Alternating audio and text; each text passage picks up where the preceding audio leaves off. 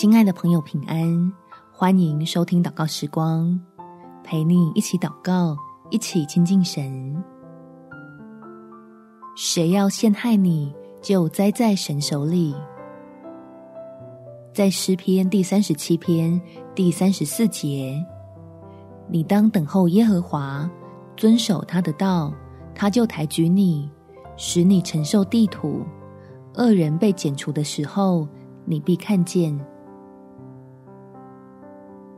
因为我们追求事物的层次不一样，所以应对那些恶意的方式也要不一样。愿意忍耐等候天父出手，是为了让自己在恩典中得到保守。我们一起来祷告：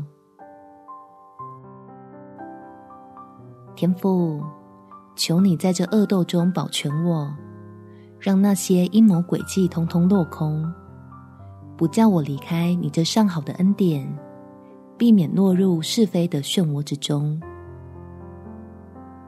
相信你要将他们制造的损伤，全部变成对我的祝福。只要我愿意放下心里的愤怒，就必得着你要成就的好处。因为我是你的儿女，遭受到的委屈。我的神必定会亲自处理，令那恶人的指望被挪去，贪求的最终都失去。再多的算计，只能徒增他们的愁苦。而我要用赞美将你得胜的名高举。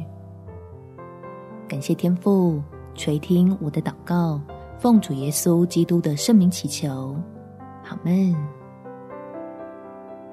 祝福你。在神的爱中平静安稳，有美好的一天。耶稣爱你，我也爱你。